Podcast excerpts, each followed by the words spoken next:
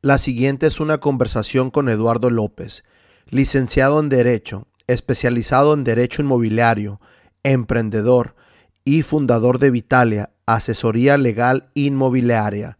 Amigos, suscríbanse al podcast en cualquiera de sus plataformas preferidas. Queremos que este proyecto siga creciendo. Ahora con ustedes el licenciado Eduardo López.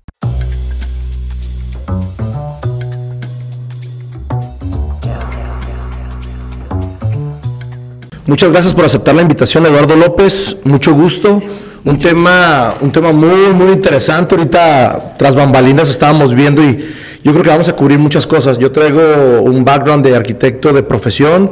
Eh, no ejerzo totalmente lo que sería arquitectura, pero sí es un tema muy, muy interesante. Entonces, a mí lo que me interesa, ahorita te lo comentaba más o menos, es conocer de dónde viene Eduardo, cómo decide, yo quiero estudiar a la abogacía, quiero estudiar derecho. ¿De dónde nace eso, Eduardo? primeramente, muchas gracias por la invitación. Digo, la verdad, el, tener la posibilidad de la apertura de un diálogo es increíble. Para nosotros nos encanta ser muy comunicativos. Eh, ¿Quién es Eduardo López? Eduardo López es un hombre eh, decidido, es un hombre humilde y es un hombre auténtico que busca darle un servicio a la comunidad. Entonces, eh, ¿de dónde parte el tener que estudiar, que era lo que me comentabas?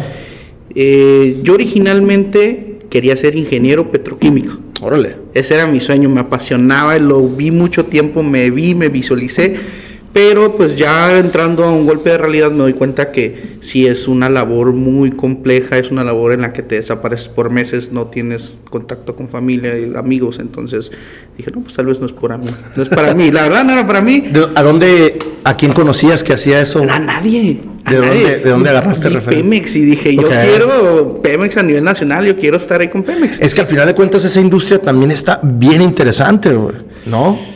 O sea, la industria de la gasolina, todo ese tipo de cosas está muy, muy interesante. Y es un tema que está sonando mucho, ya ves el tema de la refinería y que vamos con las eh, nuevas energías, pero también necesitamos las viejas, entonces sí, sí es un tema que sí me hubiera gustado. Digo, ya en ese momento estoy encantado con lo que hago, amo lo que hago. No, se ve. Este, todos los días me levanto y sé que voy a generar algo nuevo, entonces por eso es que lo hacemos.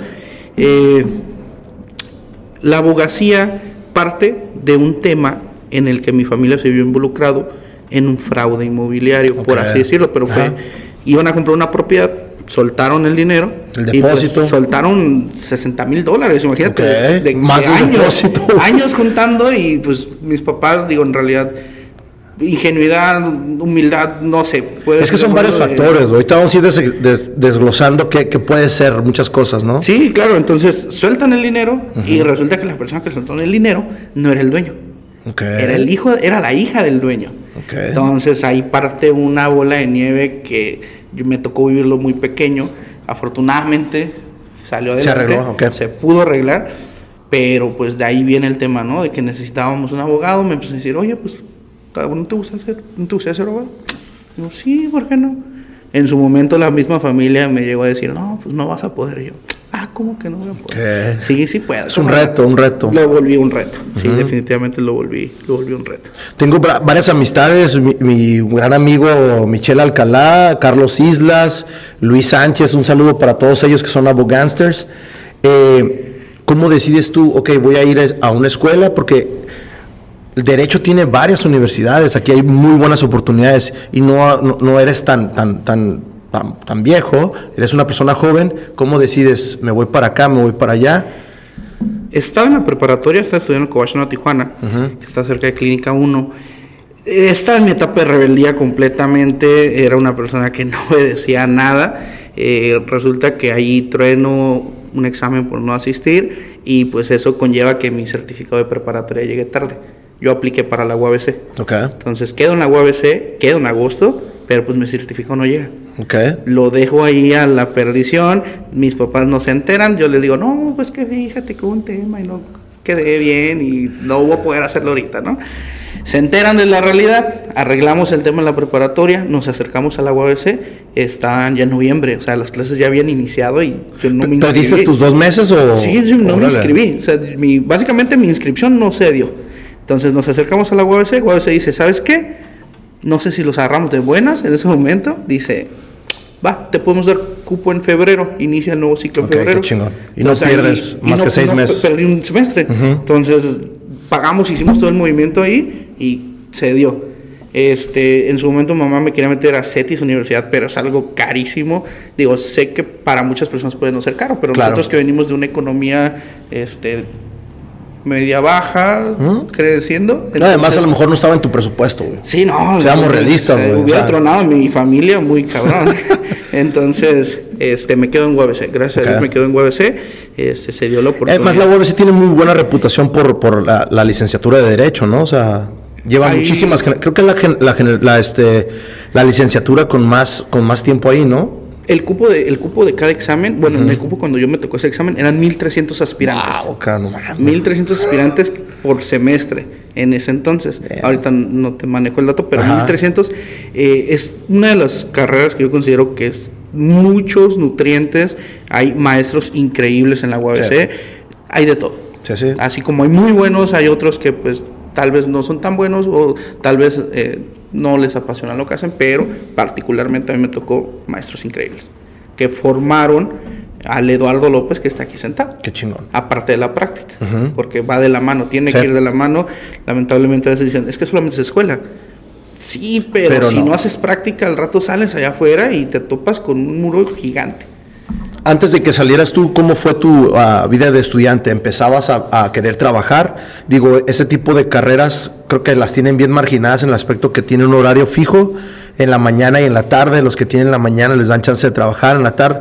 ¿Así lo buscaste tú o, qué onda? Primer semestre entró en aquel entonces en un turno intermedio. Entraba a las 12 del día y salía a las 4 o 5 de la tarde. Sí, me acuerdo Entonces estaba partido, no podía hacer nada en la mañana y tampoco podía hacer nada en la tarde. Entonces eh, yo entro a la escuela, pues afortunadamente mis papás me apoyaron y me siguen apoyando a la fecha. No hay tema con el tema de tener que trabajar. De hecho, no me, me dijeron, no trabajes, enfócate, enfócate 100% en la escuela, nosotros te sacamos adelante y pues tú dale conozco amigos, conozco compañeros ahí en la escuela, este, y se abre la oportunidad de comenzar a trabajar. Comencé a trabajar ya a partir de segundo semestre. Ok, bien rápido. Entonces, ya, eh, primer semestre fue como que la locura y de que conocemos a todo el mundo. segundo semestre ya comienzo a trabajar.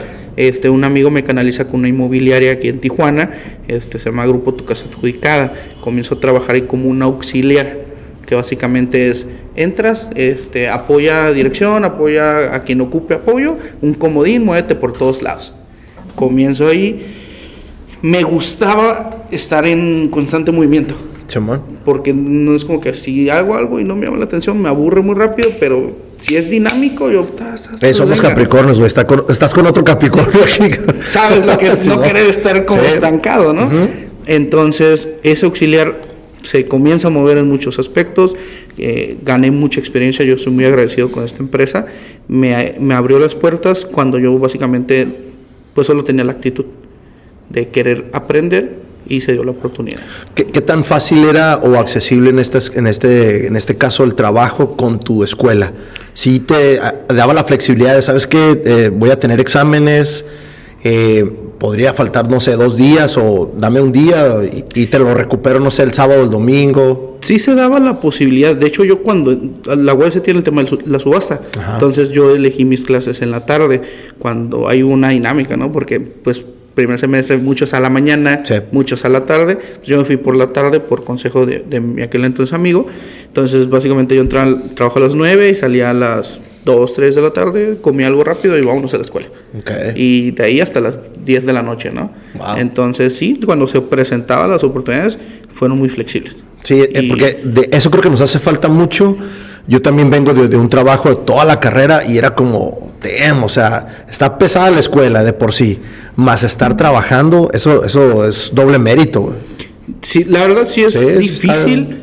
Siento yo que te ayuda increíblemente. No, pues valoras todo bien, cabrón. Sí, claro, te cuesta. Si algo te costaba antes, pues ahora trabajándolo con tu propio esfuerzo, cuando el salario para una persona que está estudiando es muy pequeño. Básicamente. Es más bien una comisión, güey, ¿no? Es como que ahí para tus cocas y dale, ¿no? Y, y, yo encantó la vida. Yo, de hecho, en su momento, yo hasta sin sueldo, yo me aventaba. Era como que yo quiero la oportunidad de ya estar haciendo algo porque sentía que si no estaba generando nada, no iba a avanzar. Porque en la escuela sí te enseñan teoría y te enseñan muy bonito la teoría, pero muchas veces la práctica es donde no fallamos o donde no estamos dando el plus en la escuela. Y bueno, por parte de la UABC, que fue donde lo toqué, eh, ahí sí no sentí que nos fallara el tema de la práctica. Okay. Entonces así pasó.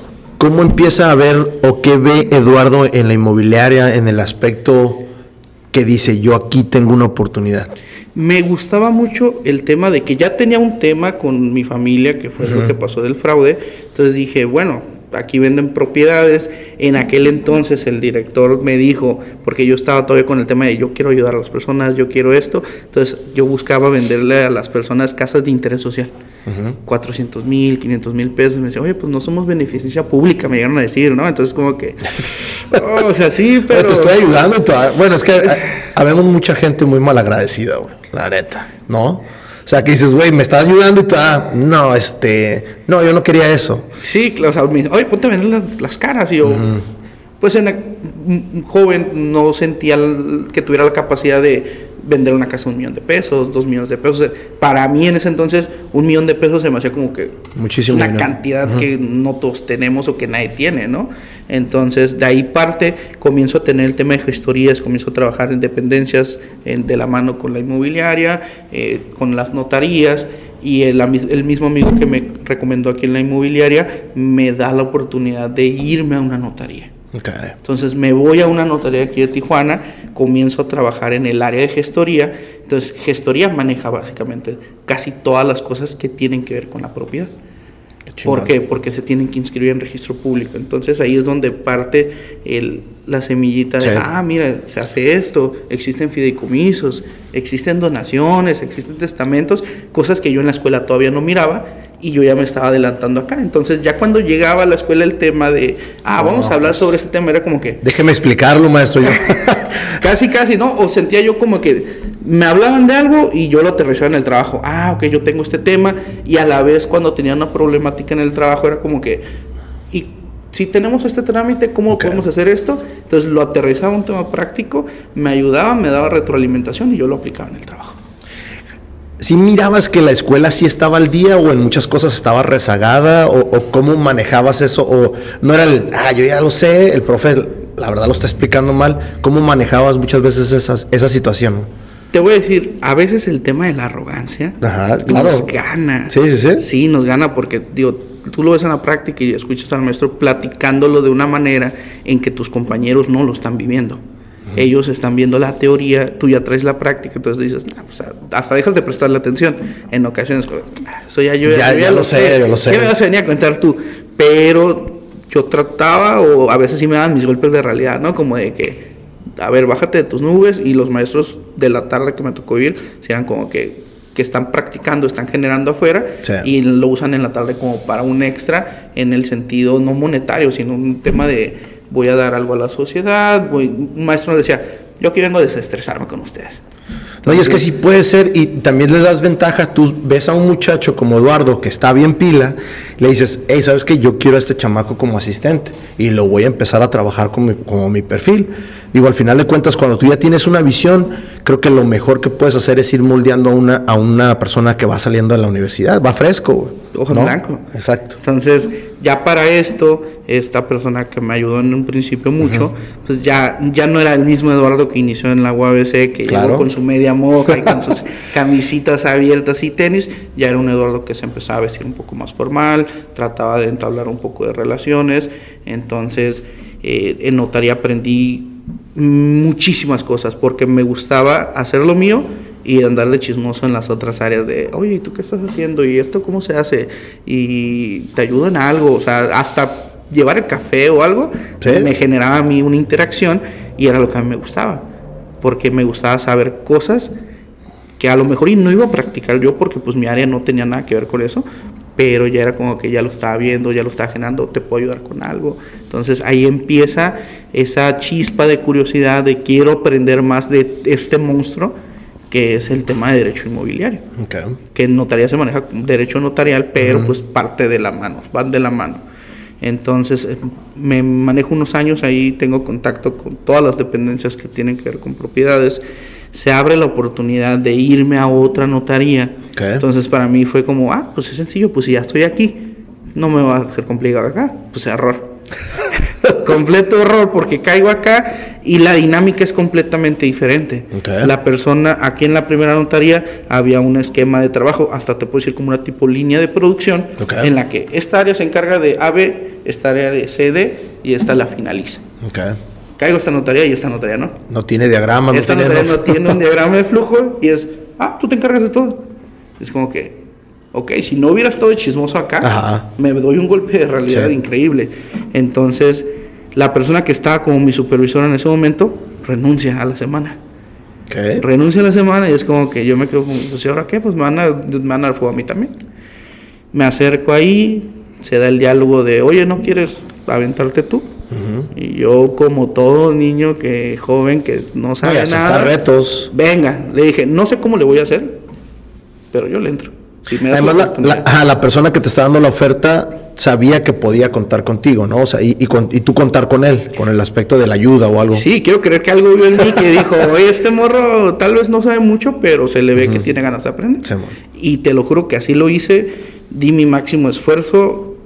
Yo salí a trabajar a las 5, había veces que eran las 8, 9, 10 de la noche y yo seguía ahí. Traías la camiseta. yo seguía ahí y era como que tengo que terminar, tal vez por orgullo, tal vez por muchas cosas, pero pues. sentí el compromiso de, me estás dando la oportunidad, yo te voy a responder, no te voy a dejar abajo. Lo hice así por un tiempo y aprendí muchísimas más cosas que me complementaron. Cometí errores, claro que sí, cometí muchísimos errores, porque pues a final del día, pues me soltaron sin sin darme un sí, está canijo, O sea, es como que va aprendiendo sobre la marcha y hazte pedazos como puedas.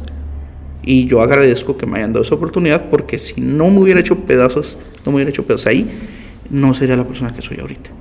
No, soy, no sería una persona que tiene un problema y busca mil maneras de solucionarlo y no queda uso hasta que no lo solucione. Así me lo hubieran puesto todo en bandeja de plata de, ah, mira, pues aquí está la... No sabe igual. Aquí está la solución, aquí está esto, pues hasta cierto modo te hacen un inútil. Claro. Porque no te hacen una conciencia propia y no buscas solucionar problemas. ¿Cómo sale la oportunidad de crear tu, tu propio proyecto? ¿A quién ves que dices, hey, ya hizo él su propio proyecto, a mí me gustaría tener mi propio proyecto? Platícanos un poco de eso. Brinco del tema de notaría, tío. te brinco de ahí este, se viene la pandemia, la hermosa pandemia que nos vino a destruir a todos. Yo trato de emprender también en el ramo inmobiliario, pues no ah, funcionó. No funcionó porque pues ni se podía rentar oficina, ni había flujo de dinero. Las personas lo que menos estaban pensando era en comprar algún pues es que todos estábamos con un miedo tremendo, ¿no? Se nos estaban yendo seres queridos, se nos estaban yendo muchas personas. Entonces, pues lo que opté fue pues quedarme en casa. Quedarme en casa eh, se me abre la oportunidad con una persona de ese entonces de ser un auxiliar administrativo. Yo, de ser abogado a ser auxiliar administrativo, no podía ser difícil. Le dijo, es oficina, va. Por mientras. Lo comienzo a trabajar, comienzo ahí a gestionar, a apoyar. Y pues resulta que de ser el auxiliar administrativo, era en un, eh, era en un taller de tractocamiones. Me brincan a ser mecánico.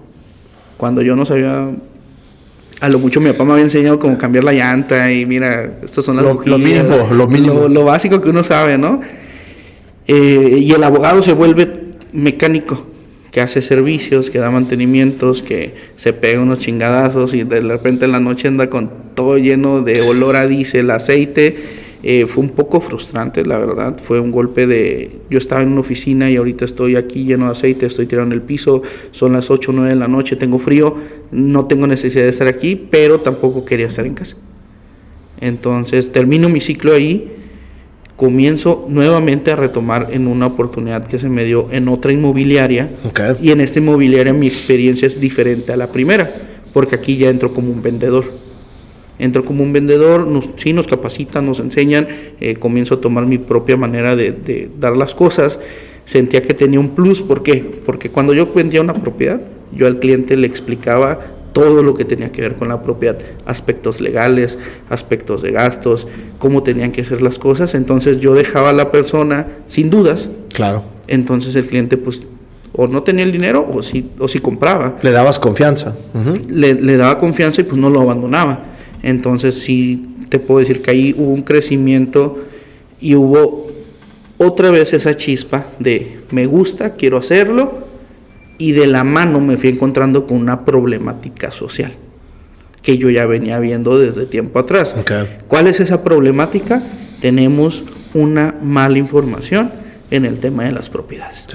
Las personas compran porque pues tienen la necesidad de vivienda, pero muchas veces no saben el trasfondo de todo lo que conlleva. Sí, comprar con un crédito Infonavit o con un crédito bancario pues es muy sencillo, porque Infonavit no te suelta el dinero si no, está si no tienes, exacto. El banco mm, es todavía un poco más picky, si no tiene bien estructurado todo, pues no hay dinero. No hay dinero. Pero ¿qué pasa en el tema de las compraventas de contado? Tenemos el pecado de queremos ir a, como que queremos ir a comprar un carro, ¿no? Decimos, ah, de volar, lo compro, traigo el efectivo o hago una transferencia y espérate, ¿no? O sea, no, no está tan fácil. Uno quisiera que fuera así uno, fácil. Uno, pensaría que fuera así. Pero no, en realidad si hay un trasfondo, eh, comienzo a ver la problemática que hay casas que no se pueden vender por alguna circunstancia. O ya, yo ya manejaba en la escuela el tema de, ah, pues los juicios, eh, juicios de prescripción, que falleció la persona y no dejó testamento, un juicio intestamentario. Entonces yo ya sabía la teoría y aquí empecé a ver la práctica. Entonces yo empiezo a ver ese tema y es donde me llama la atención. Por circunstancias personales, ahí estuvo un tema en la inmobiliaria, no se pudo continuar con la relación. ¿Qué es lo que yo hago? Yo renuncio un 7 de enero y mi cumpleaños es el 8. Entonces, 7 de enero es como que, pum, me quedo sin trabajo, no tenía, tenía muy poco dinero en realidad, y el 8 de enero digo, ¿sabes qué? Vamos a darle aquí. No tenía la estructura, no tenía el nombre, no sabía cómo lo iba a hacer, pero yo sabía que tenía que... Dar ¿O emprendías o emprendías ahí? Tenía que generar un granito de arena, yo ya no quería volver a trabajar en una oficina que estoy trabajando en una oficina, pero no quería hacer como que, ah, pues lo de siempre, llegas a las 8 de la mañana, sales hasta ahora y nada más vas y calientas el asiento y sacas tu trabajo. Yo decía, necesito hacer algo que cambie por lo menos mi parte que estoy haciendo con la sociedad. Y suena súper de telenovela, de historia de niños. ¿Por qué? Porque en la universidad, primer semestre, escuchas a todos tus compañeros decir, ¿por qué entraste en la carrera de Derecho? Lo que pasa es que yo quiero ayudar a la sociedad y quiero ser un buen abogado y quiero esto y quiero lo otro. Comienzan los semestres, pasa el tiempo y pues el niño que dijo yo quiero hacer esto, lo ves haciendo completamente nada de lo que dijo y te lo encuentras afuera y es como que, oye, ¿qué te pasó? ¿Que no ibas a ayudar a la sociedad? Entonces, retomo ese punto y sí busco hacer eso. O sea, sí busco, comienzo a, a ponerme en contacto. Eh, consigo la manera de crear un nombre porque pues eso de López y asociado se me hacía muy muy chutado, muy trillado, muy común. Si quieres algo diferente, manejar algo yo no quiero ser el ah, es que mi ego de soy el señor del despacho. O sea, yo dije, quiero crear algo que si yo no estoy ahí pueda seguir siendo sustentable, aun cuando yo ya no esté ahí. Entonces, eh, me comunico con una persona, esa persona le platico qué es lo que quiero hacer, le digo, mira, ¿sabes qué? Hay un problema, las personas están perdiendo dinero, los están haciendo fraude, eh, hay tres, cuatro generaciones en una propiedad que no se ha regularizado, no hay título, no hay escritura, nunca hicieron nada, la compraron hace 50 años y mira. No, y fue como un boom, ¿no? No nada más en las, en las residencias grandes o en las, en las ah, de interés social, pero empezaron a vender y hacer fraudes por todas partes que todo el mundo tenía miedo de comprar, ¿no? Sí, sí, sí, sí. y, a, la fecha, aún con tanta información, tenemos un problema muy grande en ese aspecto. Okay. Entonces yo le digo a esta persona y esta persona me manda opciones de nombres y, resulta que me manda el nombre de Vitalia. Okay. Y yo me llamó la atención, dije, pues, ¿qué significa Vitalia? Le dije, me dice, Vitalia significa valores altruistas firmes.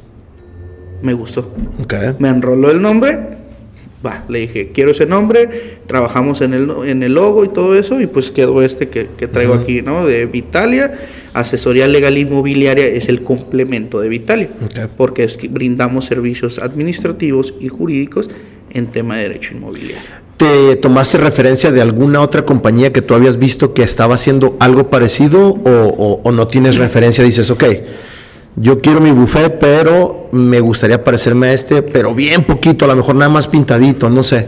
Yo miraba que, las, que los despachos o las empresas grandes sí tocaban este tema, pero lo manejaban dentro de un todo.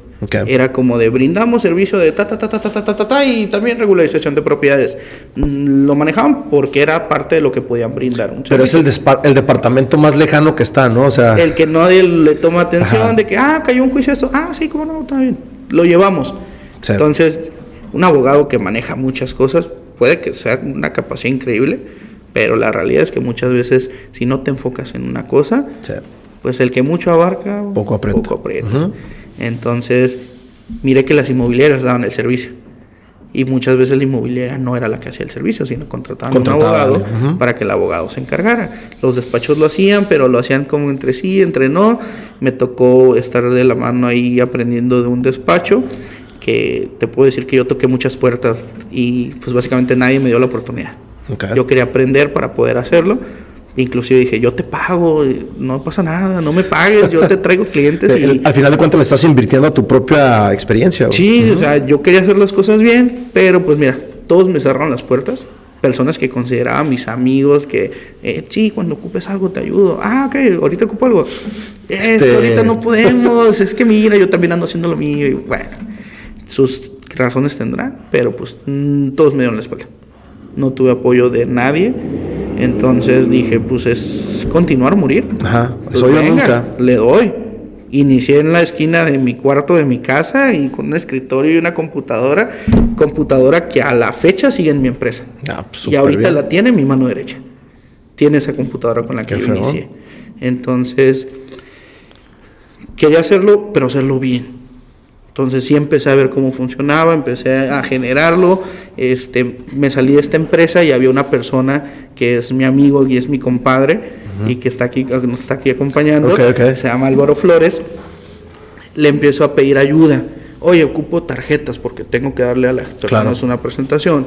Oye, ocupo eh, recibos porque ya voy a empezar a recibir dinero. Ocupo apóyame con el logo, apóyame con el tema de campañas de publicidad, porque pues a final de cuentas necesito que la gente me conozca para poder empezar a emprender, porque pues si no, sin dinero y sin nada, sí tuve apoyo de mis papás. Ellos te puedo decir que si hubo una persona que me apoyó, fueron ellos. Tus papás. Ay, qué chingón. Recurso y a como pudieron y a como lo han podido, ahí siempre han estado. Entonces, gracias a ellos se da eh, hay una persona también que es muy importante en esta ecuación, porque yo en mis años no había podido emprender nada porque no tenía la persona a mi lado correcta. Entonces empiezo una relación con la persona que actualmente es mi esposa y ella me dijo, dale, es que esto, es que lo otro, y mis pinches conversaciones de caca, de no voy a poder por esto, poniendo mil excusas, y yo, pues dale, o sea, el no ya lo tienes, dale. Y dije, bueno, ya con una persona que te está empujando. Ocupaba que me dijeras que no podía, ¿no? sí, o sea, dime que me quedo a dormir aquí, sí, ¿no? Sí, Entonces, ella no, o sea, es una chingona y es una gerente de una inmobiliaria, entonces como que, dale, dale, dale. Y yo así como de me llenaba la sangre de, venga. Sí podemos, Sí, sí puedo, o sea, yo sé que muchas veces los papás siempre te dicen, algunos te dicen como, si puedes, dale, dale, dale pero con una persona completamente extraña a tu círculo. Es muy raro, ¿no? O sea, es muy raro que venga y te diga, tú sí puedes, cabrón. Porque nadie te quiere ver mejor que ellos. Sí. Entonces viene esa persona, que ahorita es mi esposa, me impulsa y pues le empiezo a dar. Entonces retomo con, con Álvaro, que es ahorita mi compadre, y le digo, oye, ¿por qué no te vienes a trabajar conmigo? Ocupo a alguien que esté haciendo esto pues también, ¿no? Sus conversaciones. Te voy a decir lo que me dijo. No, este, ahorita estoy viendo unos nuevos horizontes en una empresa de marketing que está bien curada. Los miedos, ¿no? Salieron a florecer. Sí, sí, me, me, aventó una historia bien bonita, ¿no? De voy a empezar en otra empresa y me van a dar una cartera de clientes y yo. Bueno. ¿Pero me sigues ayudando? Sí, te sigo ayudando. Un mes y medio, casi dos meses rogándole todos los días, vente a trabajar conmigo, vente a trabajar conmigo hasta que suelta la sopa. Me dice, ¿sabes qué? Yo necesito un ingreso fijo y pues si tú no me lo puedes dar, ¿qué onda con la nómina? Que no puedo lanzarme a lo desconocido pues, porque pues, tengo familia, ¿no? Y entonces ahí le hice una promesa, le dije, ¿sabes qué, cabrón? Si tú te vienes conmigo, no sé cómo chingados le voy a hacer, nunca te va a faltar la nómina. Así yo me quedé sin comer. A ti nunca te va a faltar la nómina. No sé qué fue lo que causó en él. Lo convenciste. Se vino conmigo el siguiente lunes. Qué chingón. Entonces estábamos, ya en ese entonces ya teníamos una pequeña oficinita. Estábamos en Diego Rivera. Entonces era una oficinita más o menos de 3x3. O sea, cabía el escritorio, una silla y dos sillas enfrente. Pásale acá, ¿no? Entonces ahí, ahí me tienes a mí trabajando y lo tienes a él sentado enfrente de mí, así como estamos tú y yo trabajando tenía que entrar el cliente, a veces se quedaba ahí sentado o a veces se tenía que salir de ahí de la oficinita para que entrara el cliente. Entonces, eh, en su momento yo hacía todo, o sea, yo me tocaba, si atendía al cliente, tenía que salir, tenía que hacer todo y pues muchas veces él se quedaba en oficina, ¿no? Entonces, comienza a crecer este tema. Este podcast está patrocinado por Beer Transfer. Beer Transfer, te traemos las mejores cervezas de todo Estados Unidos a la palma de tu mano. Síguenos en nuestras redes sociales como Beer Transfer. Identidad Vitalia, me empiezan a recomendar y empezamos a generar resultados. Y es donde digo, ok, no, pues esto va increíble. Que al final de cuentas es lo que busca uno, ¿no? Como emprendedor, eh, el hecho de que, ah, sí, el proceso está muy bien y aprendes mucho, pero el resultado es el que ocupo porque si tengo un muy buen resultado, ese cliente me va a recomendar. Y es lo mejor que puede haber. La recomendación te puede mejor que cualquier publicidad. Mejor que lonas, mejor que marketing, mejor que salir en la tele. Podrás salir en la tele 10 veces, 50 veces, pero si tus reseñas son malas y la gente no te recomienda, pues no nadie va a confiar en ti. Exacto. Entonces, cuando una persona te recomienda en un servicio, tú dices, pues ya vas casi convencido a que lo vas a tomar porque confías en que esa persona pues te dio una buena recomendación. Entonces Vitalia comienza así un escritorio, dos sillas, mi computadora y a mi compadre que se estaba encargando de darlo todo en el marketing, ¿no? Entonces, eh, así comienzan los primeros pasos, comienzan las caídas, porque hubo caídas, hubo dolor, hubo llanto, hubo frustración, porque pues tuve un cliente el primer mes. Ah, venga. Y todos los demás días, ¿qué onda? O sea, nos quedamos viendo las caras, ¿qué hacemos? A veces pues no llegaba porque me ponía, eh, nos fuimos a poner lonas, eh, él y yo solos poniendo lonas ahí, este, la gente echándonos, no pueden poner lonas aquí. No, y además traías, íbamos saliendo de la pandemia, me imagino, estabas todavía en la pandemia, ¿no? Estaba, estaba todavía el tema de cubrebocas. Ajá pero estábamos como en foco amarillo. Ok. O sea, entonces las personas así como que sí salían, pero no tanto, pero... Nada más salían a, comer y a, dos, tres cositas, pero no había gastos extras. Sí, no, la gente lo que menos quería, pues estaban muy sentidos por el tema de fallecimientos, por el tema de toda este, esta cuestión, esta frustración que muchas personas causó depresión, entonces me incluyo, o sea, yo también me sentía oprimido, pero pues teníamos que crear algo. Claro. No nos podíamos quedar ahí con los barrazos cruzados, entonces así empieza Vitalia, que empieza con un sueño, con un objetivo y dando resultados. Entonces, cuando empiezo a dar resultados, me enamoro completamente. Y a la persona que confió en mí, que fue el 001, se enamora también. Y empezamos ahora sí, ya vienen los clientes, dos, tres, cuatro clientes. Hoy pues ocupamos un asistente. Sí, ya no nos damos abasto. Ya no podemos, yo a veces estoy afuera, él no es abogado y aún así si lo sientas aquí te puedo dar una asesoría me, marea, ¿no? Me da una cátedra de, algo. Que, de tanto que le tocó a él ya, ya cubrirme, pues ahora te puede dar una asesoría. Sí, ya ejecutarlo, pues tal vez no. Pero las dudas comunes que tenemos en un trámite, pues sí te las puede resolver.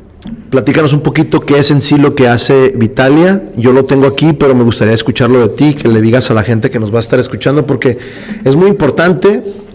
Para empezar, mucha gente tenemos miedo de que te dicen un licenciado y ya me va a costar. Espérate, primero asesórate. O sea, yo no creo que todavía ningún licenciado te diga, hey, no te puedo asesorar. A lo mejor sí está muy, muy ocupado, pero te va a mandar a un, a un, este, a un socio, te va a mandar a uno de sus asistentes y te tienen que asesorar. Sí, Platícanos un poquito de eso. Vitalia, te puedo decir, a grandes rasgos, Vitalia, todo lo que tenga que ver con propiedad lo vemos. Okay.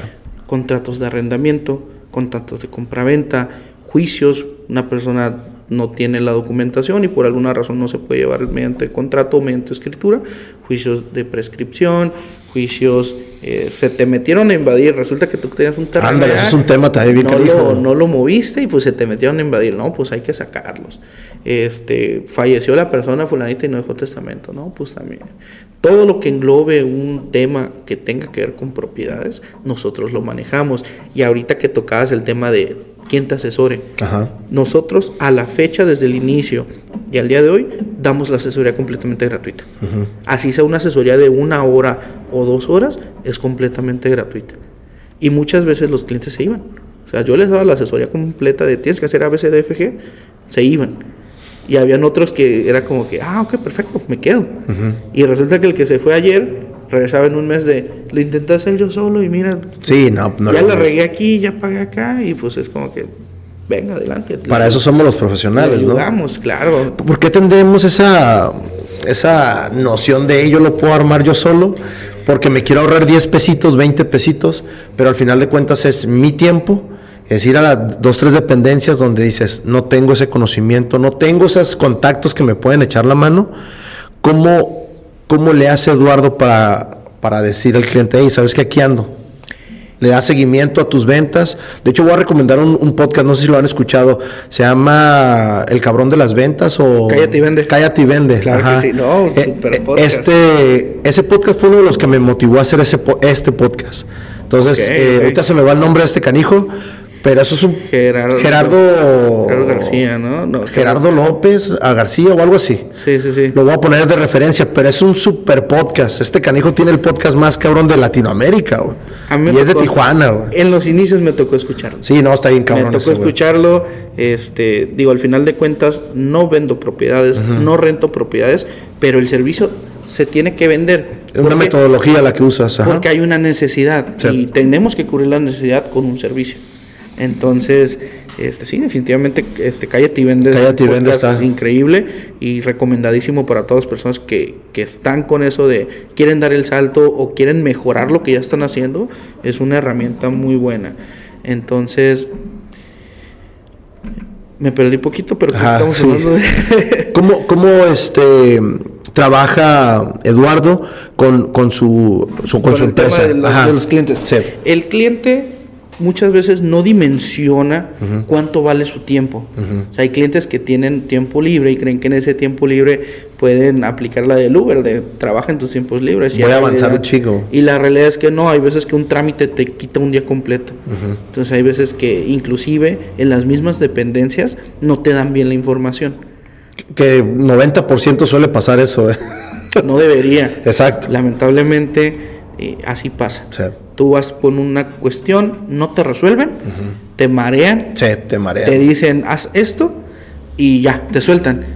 Y es como que pues un ciudadano promedio no conoce muchos términos, no sabe dónde está el registro público, no sabe dónde está el ayuntamiento de Tijuana, mucho menos te va a saber lo que es un certificado de libertad de gramamen, no te va a saber lo que es una copia certificada, o sea, uno dice el título de mi propiedad o las escrituras de mi propiedad y las personas que están ahí en las dependencias, que algunos son muy buenos, pero otros no tanto. Sí, otros no tanto. Y pues no te ayudan en nada, te perjudican y te hacen gastar dinero que muchas veces no tenemos porque vivimos al día.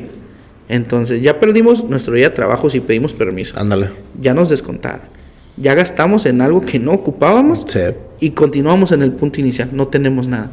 Entonces lo que nosotros le ofrecemos al cliente es, tú vienes con nosotros con un problema, ¿cuándo te lo soluciono? Nos vamos a ver muchas veces tal vez, pero en general dos veces. Cuando inicias el trámite con nosotros y el día que te entregamos el resultado. Qué chingón. Y no lo molestamos para nada. Si hay algo que se tenga que manejar, lo manejamos. Si hay un problema, lo solucionamos. Entonces siempre de la mano con el cliente. Si les informamos, de hecho manejamos un esquema que yo consideré que era importante porque muchas veces los abogados en un gran porcentaje te dicen, tu juicio te sale en tanto y me vas dando cada vez que ocupe dinero. Ocupo tanto inicio, Ah, mira, fíjate que salió una vuelta a. Ocupo más. Es que sabes que hay un oficio que ocupo tanto. Mira, es que hay que ir a notificar y hay que darle dinero al actuario. Hay que hacer copias, hay que. Ahí te va otro. Termina el procedimiento, no supiste cuánto te gastaste. O sea, te pudiste haber gastado 100 mil pesos y no te enteraste. En cambio, nosotros lo manejamos en un tema de te doy un presupuesto, te explico que de inicio a fin vas a gastar esto y solamente esto. Si por algún problema yo no te especifique algo pues es mi problema. Yo tengo que... Tú asumes la responsabilidad. Yo me aviento el, tiro porque se supone que tú estás viniendo con el experto. Con el profesional, ¿ah? No, no soy yo el que estoy yendo con un experto. Entonces, sí hay temas que sí de plano no están dentro de nuestras manos y si se considera lo platicamos con el cliente, pero nosotros damos un presupuesto y damos algo que no muchas personas dan. Mensualidades.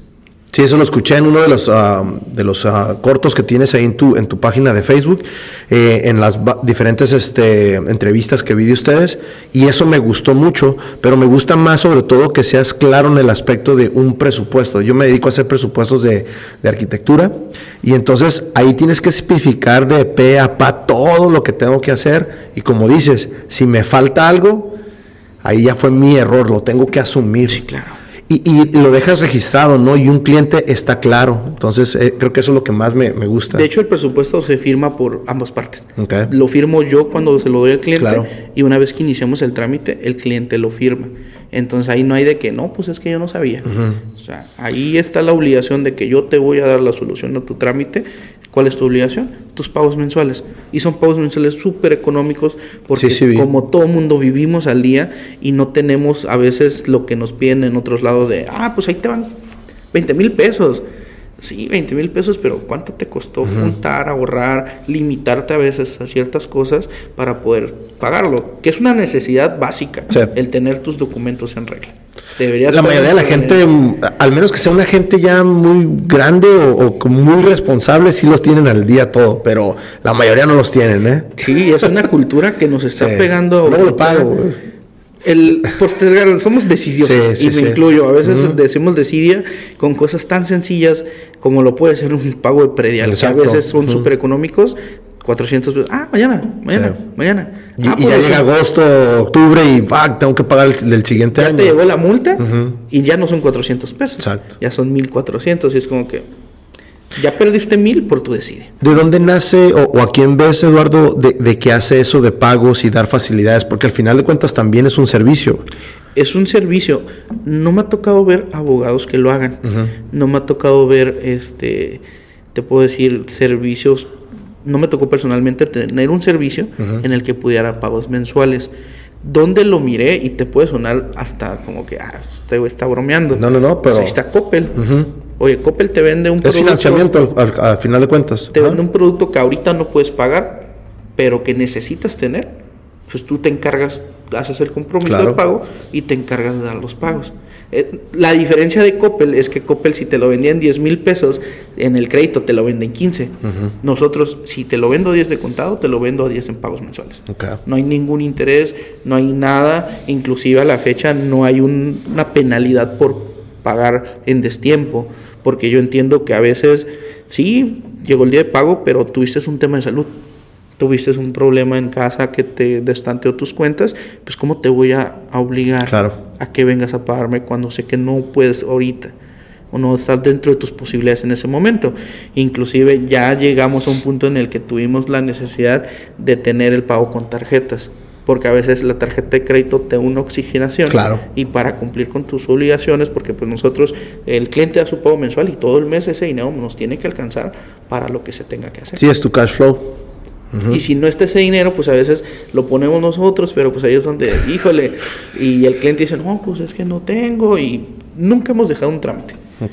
Nunca. Te puedo decir que inclusive tenemos y hemos hecho trámites gratuitos. Los hemos llevado. Sí, vi que también este de Navidad regalaste uno. Dimos uno y de hecho ya casi, ya está casi terminado ese Qué trámite. O sea, ya está casi terminado.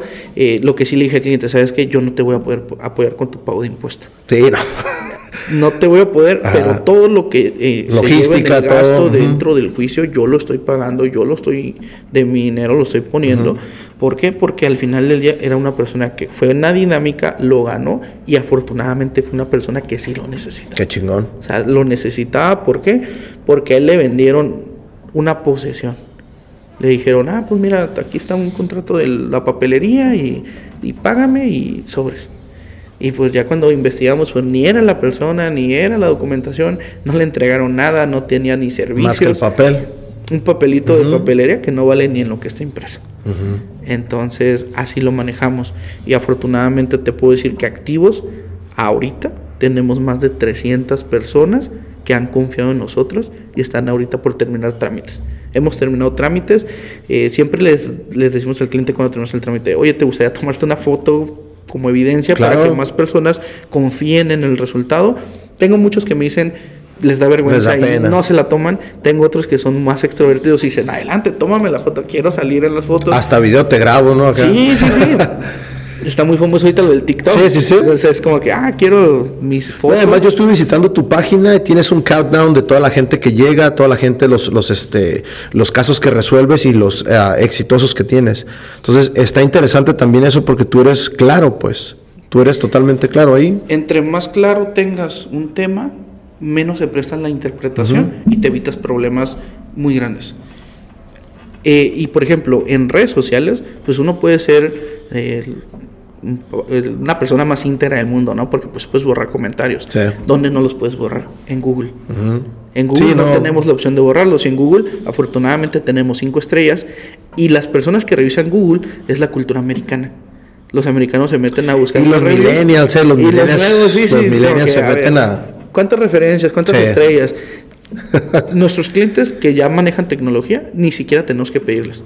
Ellos se van al trámite y de repente le digo, oye, este Álvaro, ¿qué onda con Juan Pérez? Ah, pues Juan Pérez, acabamos de tener. Ah, sí, cierto. O sea, Juan Pérez ya dijo, ¿sabes qué? Estoy encantado con ustedes y nos repostean. Tenemos clientes que terminamos relación hace más de un año y subimos algo del el Día de las Madres o el 14 de febrero y lo comparten en, su, en sus Facebook. Entonces, hay clientes que se han vuelto amigos este, de tiempo, entonces eso te da una experiencia de vida increíble. ¿Qué es lo que más, eh, en qué casos te, te, puedes considerar más experto o qué casos han llegado más frecuentes a tu, a tu, a tu proyecto? Casi siempre el tema de no tengo un título de propiedad, no tengo una escritura, firme un contrato de papelería, entonces la ley es muy clara, la ley te dice que cuando tú no tienes la documentación necesaria para poder inscribir tu propiedad, tienes que regularizarla mediante un juicio. Entonces, dependiendo de la característica del cliente y de la documentación, de cajón siempre van los juicios de prescripción. Juicio de prescripción de positivo de buena fe te dice, tú compraste a una persona que era el propietario, por alguna razón no sacaste tu documentación, tienes más de cinco años en calidad de dueño, nadie te ha molestado, tus vecinos saben que eres el dueño, pues ahí vives. Entonces, ahí es donde te puedo decir que el 70-60% de lo que tenemos es juicios de prescripción. Hay otras dinámicas en las que resulta que, ah, pues sí te vendieron bien, y la persona está localizable y la persona tenía inscrito su título en registro público. Entonces ahí no hay necesidad en ocasiones de un juicio. De un juicio, ajá. Hay un trámite administrativo en el que podemos presentar toda la documentación, se firma en catastro, registro público o a veces en juzgados y lo inscribimos directamente. Entonces tú al cliente le ahorras un procedimiento que era de 10 a 12 meses, se lo sacas en 3 meses. ¿Por qué tanto tiempo ahorita que mencionaste de 10 a 12 meses? Es un año, un año para un trámite. Sí, mínimo. Y eso fue, estos tiempos son nuevos, son post pandemia. Sí, porque antes eran... Había muchos que me tocó en su momento ver de 6 meses, porque no había tanto pleito. Te puedo decir que los que tenemos con pleito son muy pocos. Okay. Casi siempre son que se van sin pleito. Eh, dentro del procedimiento tú tienes que iniciarlo con una demanda. Esta demanda se le tiene que notificar a la persona que es el propietario registral. Entonces, en este caso, si tú vendiste tu propiedad a tu vecino, pues tu vecino te tiene que notificar que está llevando la regularización de esa propiedad. Entonces, ahí es donde, si vas a ir a presentarla personalmente, pues te agendan, ¿no? Y con la cantidad de trabajo que hay aquí en Tijuana, pues te agendan en un mes, en dos meses. Da la casualidad de que ese día que fuiste a notificar no estaba la persona, hay que, hay que estarlo suele Pasar, suele pasar muchas veces. Hay que estarlo cazando y el peor de los casos se tiene que ir por edictos. Entonces ya por edictos ya nos lleva un poquito más de tiempo, más de tiempo. ya nos terminamos el procedimiento ya sea de personal o por edictos tenemos que solicitar fecha de audiencia para el desahogo de las pruebas, porque tú tienes que presentar dos testigos que digan que, ¿sabes qué? Eh, José Luis es la persona que está viviendo ahí, me consta, ¿por qué? Porque soy su vecino, o porque soy su amigo de 20 años. Entonces, ahí en esas fechas es donde uno, dos meses, a veces tres meses, cuatro meses, entonces ahí ya no depende tanto de Eduardo López, sino del sistema judicial en el que estamos trabajando y puede que tengamos todo bien y el día de la audiencia, uh, está atentado de bomba. que se da. Ah, ya no, ya sé. Atentó de bomba y van todos por afuera y, mi audiencia, pues ya se... pero lo, que se me hace interesante es todavía se lo creen que van a hacer un atentado de bombas aquí en Tijuana, pues, o sea, quien quisiera dañar algo así, pues. Y, y, sí pasa, ¿eh? no, no, claro y, entran, y entran y no, pues no había nada. Y ya, vámonos, todo bien. Entonces... Me gustaría supervisar al SWAT, que supuestamente como un equipo de antibombas debemos de tener o algo. Se supone que hay.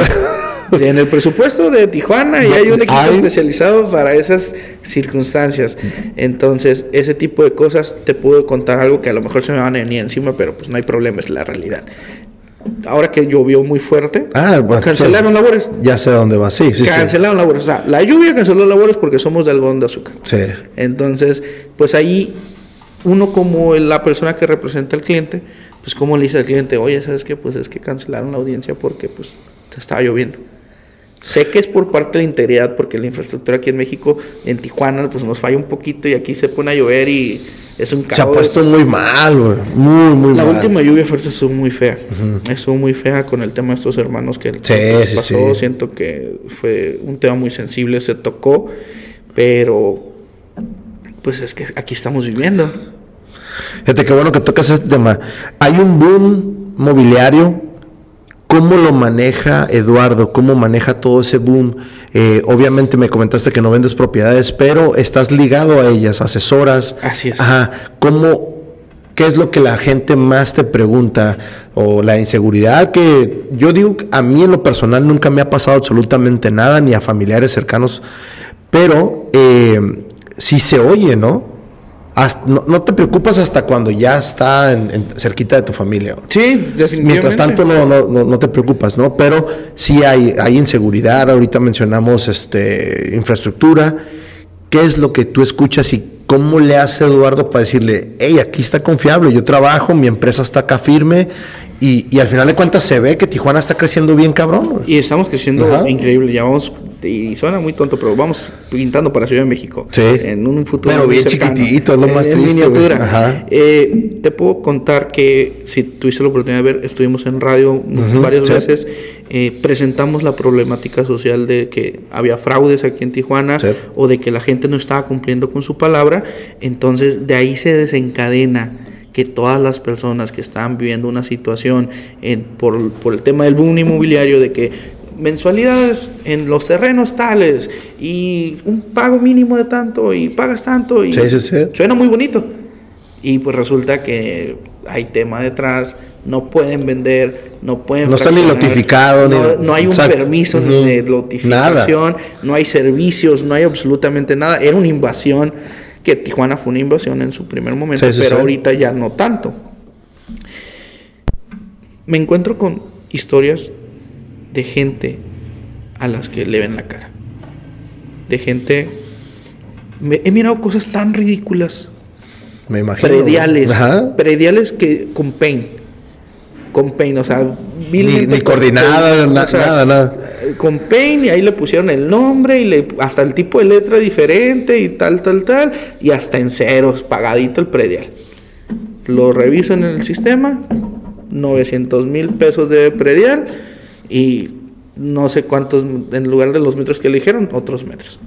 Entonces el cliente a mí me contrata, llega el cliente y me dice, oye, ¿sabes qué? Lamentablemente tengo de los dos clientes, los, los antes de la compra y los después de la compra. Entonces, para los después de la compra, en ocasiones es doloroso. Sí, me imagino. Porque llegan conmigo y yo les vendo el servicio de, yo te hago la investigación completa de la propiedad, te digo que todo lo que tú hiciste estuvo correcto y te doy una solución para que regularicemos. ¿Por qué? Porque no te quiero vender un juicio si a lo mejor el juicio no se va a poder hacer. Ni califica, ni aplica, ni nada, ¿no? Prefiero hacer una investigación completa, te digo en dónde estás parado, y ahí sí me ha tocado golpes con los clientes en el sentido de que, pues yo le digo al cliente, ¿sabes qué? Pues te hicieron fraude. Te hicieron fraude por esto, por esto, por esto, no podían vender, no podían notificar, la persona que te vendió ni siquiera es el propietario registral y ya se desapareció. Y lo investigamos y resulta que hay otras 50 personas igual que tú. Entonces me ha tocado clientes que se quiebran, se ponen a llorar, clientes que les agarra el enojo, clientes que hemos buscado la solución, hemos eh, este, manejado cómo lograr recuperar el dinero y a veces se puede, a veces no. Porque si se te desaparece, pues a quién le cobras. Claro. Entonces manejamos ese servicio que es, yo te hago la investigación completa de la propiedad, yo te digo si todo está en orden, cuando es antes de la compraventa está excelente, porque puedes evitarte un daño súper pues. grande. Y lo hemos hecho y hemos logrado mediaciones muy buenas con inmobiliarias o con particulares y hemos cancelado muchas ventas también muchas inmobiliarias se nos han echado encima porque pues yo sé que es su pan, su trabajo, pues su le tumbas el mercado, o sea, le, tumbas su venta. Le tumbamos la venta, pero pues ahí está el error, porque tú estás vendiendo... Estás vendiendo fraude, exacto. O no le estás diciendo al cliente todo un contexto. Le dicen al cliente, no, usted compre y ahí regulariza, usted contrata un abogado. Sí, pero pues oye, ¿por qué no lo hiciste tú? ¿Por qué le vendes al cliente un problema? Claro. Entonces, ese de antes de la venta está increíble porque el cliente se ahorra muchísimo dinero y el servicio es relativamente súper económico. Te puedo decir que, por dar un spoiler, ¿no? cuesta 5 mil pesos. Con 5 mil pesos te ahorras el perder 200 mil, 300 mil, 400 mil. es mínimo el gasto. En cambio, con todos estos terrenos que venden en plazos, que venden en mensualidades cómodas, pues resulta que tenía que ponerte el agua, tenía que ponerte la luz hace un año y no te lo han puesto, pues hemos logrado recuperarle a clientes dinero. Y hicimos hace poco una, un esquema para ver cómo andábamos y en recuperaciones de dinero te puedo decir que hemos recuperado casi 3 millones de pesos en tema de poquito de este cliente, poquito de este cliente, poquito de este cliente, llegado a convenios con, con los vendedores y, y logrado un resultado muchas veces sin llegar a un juicio. Entonces, ¿por qué? Porque ya llegamos nosotros y allá, te puedo decir que hay una inmobiliaria, no voy a decir su nombre porque pues, ahí nos vamos a dar un tiro, que ya nos ven llegar y es como que, pues hay unos cabrones. ya saben. ¿Qué cliente traes? No, pues lote tal, manzana tal. Ya te, sabes, ya te sabes la dinámica, a ver, ¿qué me propones? ¿Cómo le regresamos el dinero al cliente? Y pues el cliente quede contento. ¿Por qué? Porque cuando el cliente va, pues el cliente me lo batean. No, señor, usted ya no puede hacer ningún cambio, lea su contrato. Ah, ok, si en el contrato dice no se puede hacer cancelación por esto, pero pues, a ver, tú quién eres para decir que no puedes y lo estás engañando. Entonces, ahí es donde nosotros actuamos y logramos el resultado para el cliente. Y el cliente queda contento. Tenemos clientes que nos han llevado tamales, nos han llevado, este, vienen del sur y nos traen cosas. Es algo muy bonito el que te reconozcan que tú estás ayudando a una persona y por ende de un trabajo viene una remuneración. Claro. es lógico. Es lógico. Pero pues no buscamos como tal la remuneración. Yo prefiero mil veces un buen resultado a yo cobrarle al cliente. Ha habido temas en los que nos hemos visto amarrados de las manos y sabes qué cliente, pues mira, ya me pagaste tanto, pues ya se nos desapareció la persona, pues no te voy a hacer gastar en algo que no tiene patas y pues toca también a veces ese resultado, ¿no? Me imagino. Pero ese, ese problema está aquí en Tijuana. Te puedo decir que está aquí. Obviamente sabemos y, y, lo reconocimos de hace rato, Tijuana tiene muchos, muchos problemas. Eduardo, siendo un experto, ¿qué es lo que cree que afecta más a Tijuana? Te puedo decir que la falta de integridad. ¿Qué? La falta de integridad, ¿por qué? Porque no habría problemáticas si los individuos hicieran lo que tienen que hacer.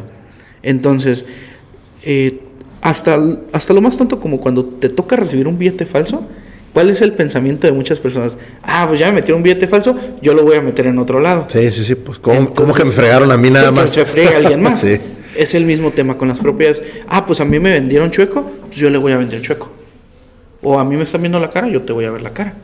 ¿Por qué? Porque pues al final del día no decimos a que lloran en mi casa, a que lloran en la tuya. Y es donde viene este problema, ¿no? Sí, sí, sí. Es donde eh, las inmobiliarias han sido un gran medio en el tema de las propiedades, pero también algunas hacen un excelente trabajo. Otras son una porquería. Son una porquería que solamente están viendo por su propio beneficio. No les interesa quién se tengan que llevar entre las patas, no les interesa si esa persona ahorró 5 o 10 años de su vida con horas extras. Ellos ya se hicieron su tema y se lavan las manos. Entonces, te puedo decir que es eso, la integridad. Si tuviéramos por lo menos el de te doy mi palabra porque mi palabra vale algo, estaríamos en otro mundo. El tema de la desinformación y la cultura de no busco ayuda porque pues, yo sé que lo puedo hacer o ya busqué en Google y pues me dicen que con que el predial esté a su nombre ya, me puede vender. Y pues resulta que el predial es un tema de recaudación, no es un tema de propiedad.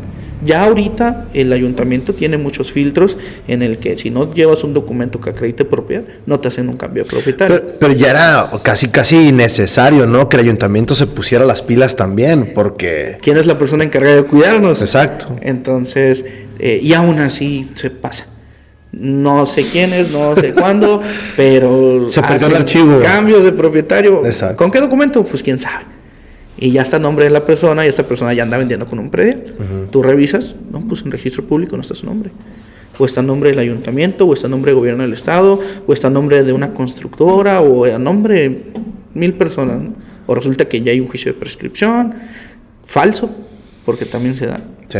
Entonces, ese es el tema, ¿no? Creo que el, la desinformación, la falta de la cultura del busco apoyo, porque creemos que el apoyo es caro, porque así nos lo han planteado, o porque está esta imagen del abogado de que yo te voy a chingar, el de que no, es que si le llevo los papeles al abogado, me va a quitar la propiedad.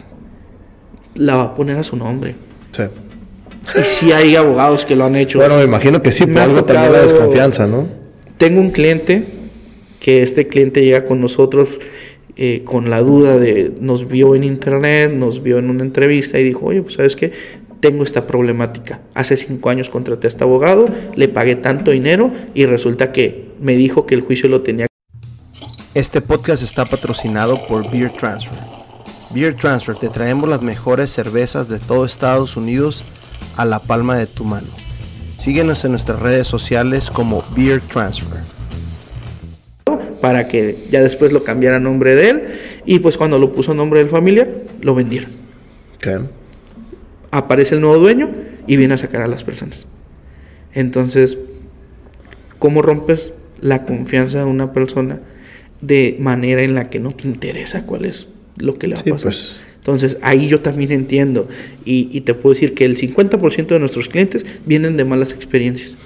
Afortunadamente, cuando les explicamos cómo funciona la dinámica con nosotros y, y les pedimos ese voto de confianza, es donde, le cambia la experiencia. es donde ya se sienten más cómodos. Entonces te puedo decir que tú normalmente andas correteando al abogado. Oye abogado, ¿cómo va? Oye abogado, ¿cómo va? Oye abogado, ¿qué onda?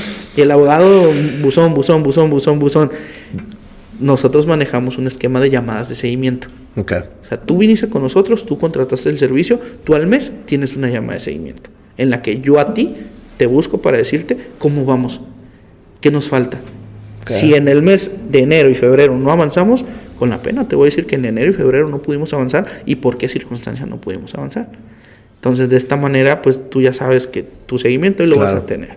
Entonces, es algo que falla también, ¿no? Es algo que, pues, las personas, y me incluyo en su momento, pues mis papás tuvieron la oportunidad de haber buscado a una persona para que les ayudara y no lo hicieron. Que les hubiera costado caro, sí, pero que tan caro hubiera sido que hubieran perdido todo su dinero. Digo, afortunadamente se resolvió. Recuperaron todo lo que... Se resolvió porque pues resulta que la mamá sí tenía palabra. Y dijo, pues mi hija te vendió, pero pues venga. Se puso como trapo a la hija, la hija amenazó acá de que no, ¿cómo creen? No, además todos creemos tener un poder mágico, ¿no? Ahorita ya con yo tengo y tengo mis amistades y tú vas a ver que te voy a resolver. No sabes quién soy. Esa, es la clásica, Déjame le marco a fulanito. Entonces sí, se da, ¿no? Pero si tuviéramos una cultura, que es lo que estamos buscando crear, en el nosotros dar asesoría gratuita. Por ejemplo, tengo personas que acuden a la oficina y no tienen un problema. La realidad es que no tienen un problema. Saben de algún amigo que trae ese tema y van con nosotros para una asesoría y le damos la asesoría completa. Y resulta que a la semana ya llega con el amigo. Lick, dígale lo que me contó el otro día. Ah, claro que sí. Y se le da la explicación porque el amigo que fue con nosotros ya le dio una previa de, mira, este, no es por ahí, no, a mí me dijo el abogado que se maneja así, así, así. Y ya viene el amigo de Lick, sí es cierto que, ah, claro que sí, mira, se maneja así, así, así. Se tiene que hacer el A para llegar al B. Se tiene que tener un contrato de compra-venta con la persona que es el propietario registral. O si esa persona no es el propietario y es una persona que llegó con posesión, sí te puede vender, pero tienes que conocer que estos son los riesgos. Okay. Entonces, ya tú conociendo los riesgos, es tu decisión. Sí. Y así lo manejamos. O sea, yo no tomo las decisiones por el cliente. Cliente, su trámite tiene este riesgo, que es usted tiene posesión, y si alguien viene y le reclama, pues usted tiene que acreditar que tiene mejor posesión. Y ahí está. Y es su decisión si lo hace. Y el cliente me dice, adelante, lo hacemos. Entonces, ahí parte, ¿no? Además de las dependencias de, gubernamentales, ¿te apoyas de alguien más, de alguna otra dependencia, en plan o algo así? ¿O colegio de arquitectos, de ingenieros civiles? Tenemos a un ingeniero que es nuestro ingeniero de cabecera, es un increíble colega.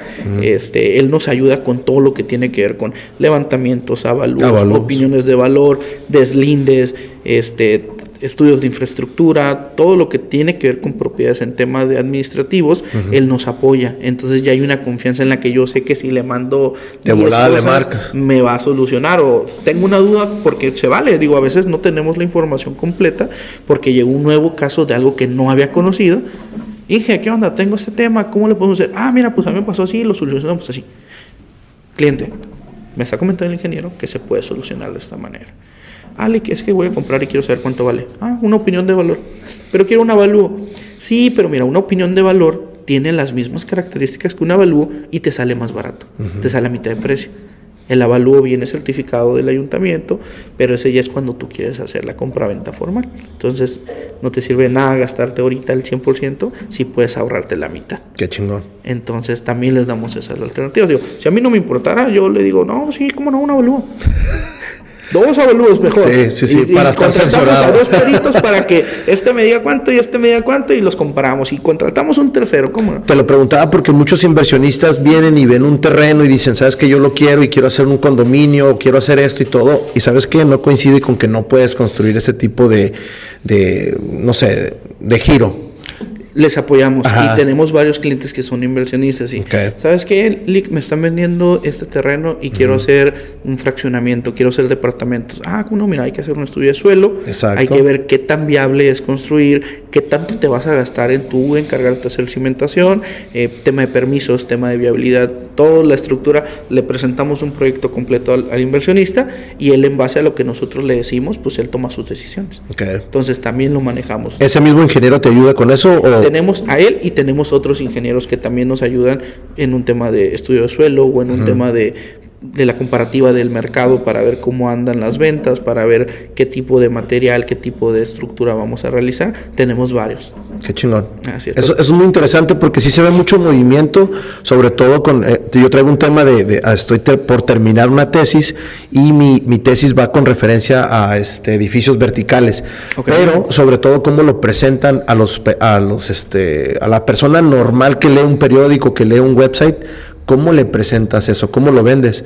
Y me, dio este risa ver, ver que tienes un mismo texto que yo tengo del Z, que viene en tu página, y, es el tema donde viene bien explícito. Creo que es el, mejor, el mejor tema que se ha desarrollado, y el Z lo desarrolló. Le voy a dar crédito, no me acuerdo quién es el escritor, pero cuando estoy checando tu página, ahí está, dije, ese creo que pusiste el, más acertado que hay ahorita sobre la, la infraestructura vertical. ¿Qué es para Eduardo trabajar en ese medio y, ser parte del movimiento que está ahorita vertical y de inmobiliario aquí en Tijuana? Eh, yo me siento muy afortunado porque puedo, he estado presente en varios proyectos inmobiliarios aquí en Tijuana. entonces yo puedo ver que lo que se está vendiendo es un producto que es costeable para el inversionista porque es un negocio, pero también es costeable para la persona que lo está adquiriendo porque no está adquiriendo una cochinada, está adquiriendo una propiedad que en unos años va a tener una cierta plusvalía. Entonces, eh, hay muchas colonias que están en contra del tema de las multifamiliares, que son los verticales, pero también hay que ver que no hay para dónde hacernos no, ya no hay tanto terreno a los costados, salvo que nos vayamos para Villa del Campo, para el lado de... Las afueras de, la ciudad. De Valle de las Palmas. Entonces, pues, ¿qué toca hacer? Pues si hay un terreno que era de un, un, único de familia, pues hay que volverlo un multifamiliar para que pues la, la, ciudad crezca, ¿no?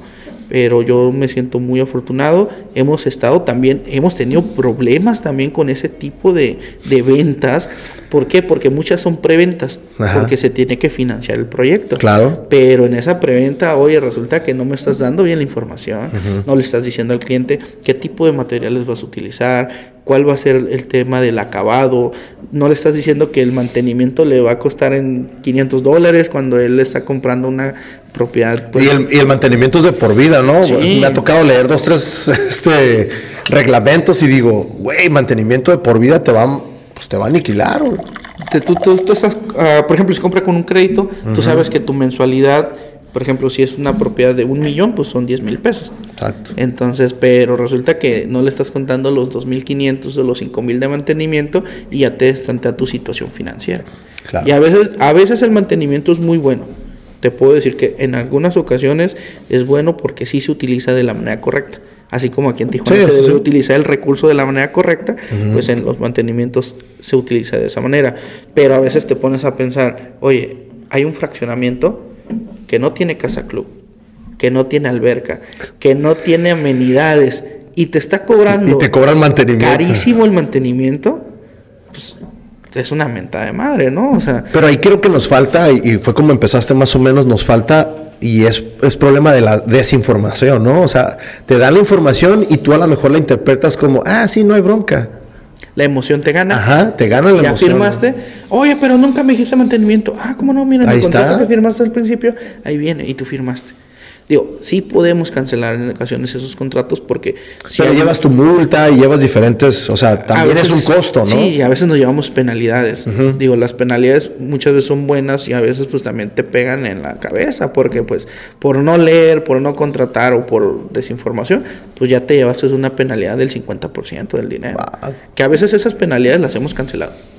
¿Por qué? Porque sí está bien, qué bonito que me pusiste penalidades por si me echo para atrás, pero tú me estás incumpliendo. ¿Cómo te atreves a ponerme una penalidad cuando tú no me estás cumpliendo tu palabra? Entonces ahí es donde nosotros también atacamos de, oye, sí mi cliente, pero pues tú también. ¿Qué onda? Una mediación. Cada sí, llegas a un acuerdo, ajá. Este, quedamos tablas y ni tú te avientas un problema, ni mi cliente se avienta un problema. Y hay, hay, hay desarrolladoras que nos han dicho, va, cada quien por su lado, sin tema. Y hay otros que nos han dicho, ah, sí, pues muy chingoncitos, vénganse y pues nos vamos. Y al final el resultado se da. Entonces, pues a veces sale hasta contraproducente para estos porque pues ya estás generando una mala experiencia. Y esa mala experiencia es el más uno. Es el más uno. Entonces, si esta persona resulta que le preguntan, oye, el vertical tal, no compres. Son unos rateros. ya, ya generas una mala experiencia. Entonces, eh, si son muy buenos los verticales, bien manejados, me ha tocado ver unos contratos hermosos, detalladísimos hasta cuánto tiempo vas a tener elevador, cada cuánto va a pasar la basura, cuál va a ser tu lugar de estacionamiento, cuántos metros cuadrados de áreas verdes vas a tener y desglosado muy hermoso. Y me ha tocado ver unas porquerías que tú dices, oye, no vale ni en lo que está impreso. Sí, y, ese tipo de desarrollo no lo puedes parar, la misma ciudad te lo va pidiendo, o sea... Es necesidad. Sí, es una necesidad y, y, no es algo malo, pero sí es algo que tenemos que regular. Es algo que tenemos que poner ojo. ¿Por qué? Porque si a mi gobierno no me está cuidando en ese tema, porque el gobierno solo ve que sea viable la construcción y que cumplan con sus permisos y todo eso, pero no se está metiendo en el área de la venta, donde el consumidor es la persona que se ve involucrada y pues terminamos al rato en Profeco, terminamos al rato en los juzgados, terminamos en una mediación por parte de porque a veces se, se estipula hasta un delito porque el ocultar la información o el maquillarla de cierta manera, pues hasta caemos en un delito de fraude. Sí. Y Manejaste bien la, palabra, sí, la maquillas bien, bien bonito y... Y resulta que no era nada, o sea, te vendieron gato por liebre. Exacto. Y, y a veces uno como ciudadano piensa que, no, pues ya me chingué, porque firmé. Ya firmé, ya no puedo hacer nada, pero resulta que sí, a veces sí se puede hacer algo. Entonces ahí es donde entramos y es donde a mí me gusta este, manejar ese tipo de cosas, porque hemos logrado resultados para clientes y a veces salimos mal con algunas empresas, sí. ¿Por qué? Porque pues nos ven como, ah, ya vienen estos cabrones que nada más quieren estar chingando, pero pues no se trata de chingar, porque siempre buscamos que sea orgánico, que sea ganar, ganar. Claro. Porque tú como empresa no te sirve nada tener a este cliente que vas a batallar con él, que no va a cumplir y que aparte te va a generar un gasto a tener un buen cliente que ya sabe la estructura de trabajo, que está de acuerdo con tus políticas, aunque no sean correctas, pero está de acuerdo con tus políticas, entonces... Y ya pues, es tu cliente, ¿no? Así Y ya es tu cliente, ya lo tienes ahí. Así es. ¿Qué, es para Eduardo vivir, desarrollarse y sobre todo poder ayudar a la gente de aquí en Tijuana? Para mí, te lo puedo decir, yo nací aquí en Tijuana, nací en el Hospital General, un 8 de enero del 96. Eh, mis papás vienen del sur, vienen de parte del lado de Oaxaca, entonces pues te puedo decir que yo ya de aquí a Tijuana y de aquí a la muerte en Tijuana. Entonces, el yo producir algo que genera un cambio, para mí me encanta. En algún momento en la primaria leí que decía, tal vez no podré cambiar el mundo, pero sí la parte que me toca. Entonces ahí es donde entra el, el yo como persona y el yo como mi equipo de, a ver equipo, no se me, no se me destanteen.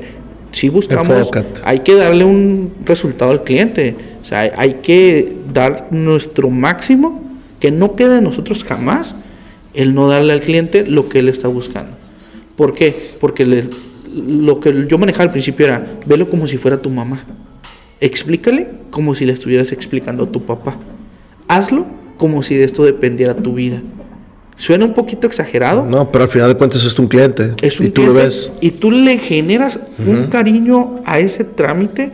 Hay un concepto que se llama eh, trastorno IKEA, algo así lo había escuchado, que es cuando tú compras un mueble, tú lo haces, tú ah, lo, ya te entendí. y es como que le das un cierto cariño Y, lo sientes parte de ti. Eso es lo que yo busqué al inicio con mis colaboradores, que generen eso. Mi mano derecha, que es la licenciada Carla Galloso, tiene eso. Llega un trámite, lo abraza como si fuera suyo, llora, se frustra, eh, queda feliz cuando damos el resultado. Entonces, esa serie de emociones manejadas en un sistema profesional están increíbles. Sé que hay gente que dice, no te debes emocionar con el cliente, no debes de crear una relación porque es un cliente, pero oye, pero si no, lo haces con pasión, si no amas lo que estás haciendo, pues qué chingados estás haciendo. Sí, definitivamente. ¿Qué, legado estás dejando?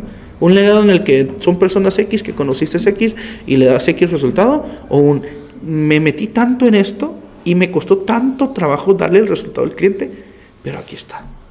Aquí está, señor cliente. Sí, definitivamente. ¿Qué, es lo que más te gusta que hace tu oficina, que hace Vitalia? ¿Qué es lo que más te deja satisfecho al final del día? Me encanta ver las fotos. Si se meten a nuestras redes sociales, ahí están las fotos de los clientes, los comentarios, eh, el cliente que resulta que subimos algo y lo repostea, el cliente que nos manda un mensaje. Tenemos unas clientas tan maravillosas que a veces un, nos mandan un buenos días cuando nuestro trámite terminó hace meses. Entonces, el ver que sí generamos un resultado y que no nada más estamos ahí de okis, eso es lo que a mí me encanta. ¿Por qué? Porque damos todo tipo de trámites. Te puedo decir, Tú compras una casa con un crédito Infonavit, tú terminaste de pagar, ya te dieron tu aviso de suspensión de descuentos de vía nómina, pues ya tú dices, ya lo liquide. Pero, resulta que no, hay un trámite extra que es la cancelación de hipoteca en la que tú tienes que actuar por medio de Infonavit y por medio de una notaría para hacer la cancelación. Infonavit dice, y lanza propagandas, hasta esos son descarados. Lanzan propaganda de, tú no necesitas a una persona que te ayude con tu trámite. Acércate a tus oficinas Infonavit más cercanas y te daremos la respuesta. Ah, ok, te acercas, vas a la calle 7 que está aquí a la vuelta, son las 8 de la mañana y tú ves la vuelta de la gente que da dos vueltas a la calle. Llegan y los batean les dan, les dan el folletito de, ah, mire, ocupa esto, vaya, hágalo usted. Oye, ¿qué pasó, Infonavit? ¿Qué no? Que tú dabas ¿Que no, estabas a ayudarnos o algo así? Ahorita la modalidad es en línea. Entonces, en línea tú subes digitalizado tu antecedente de propiedad, que es la escritura que tú firmaste. Una, los clientes a veces no recogen sus escrituras. Cuando tú firmas en notaría, te dan una copia para que tú la tengas y después te dicen, ven en dos, tres meses y ya te damos las, las copias certificadas. Y tú dos, tres meses ya se te olvidó. Ya no las ocupaste, pues no las necesitas, ya estás viviendo ahí. Pues resulta que tú regresas 10 años después y pues notaría, pues no te iba a guardar 10 años tu documento. tu registro, Entonces vas a registro público, solicitas unas copias simples y ya las tienes en tu poder. Pero resulta que en el sistema te dice, y te miento cuánta cantidad te dice, no sé cuántos kilobytes por documento. Ok. una persona normal que no maneja kilobytes, megabytes. No, tiene idea de qué es eso. Vas tú con, si no tienes un hijo que te ayude, vas a algún lugar y, oye, ocupo digitalizar eso. Ah, ¿cómo no? Lo tratas de subir el sistema. Pum. Error. La capacidad del documento supera el máximo.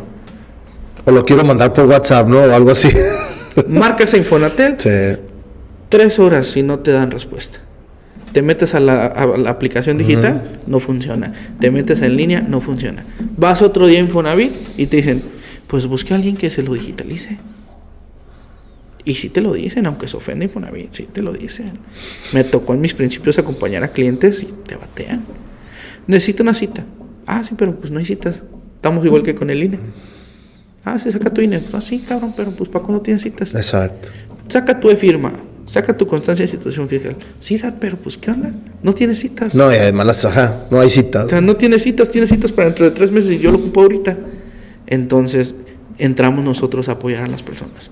¿Por qué? Porque ya sabemos la línea de cómo se trabaja, ya tenemos a las personas de informática que saben cuánta capacidad debe tener el documento, ya lo podemos generar y pues ya pasamos el primer filtro que era subir la documentación. Ah, pues resulta que tienes que subir los datos de la notaría a donde vas a mandar el documento.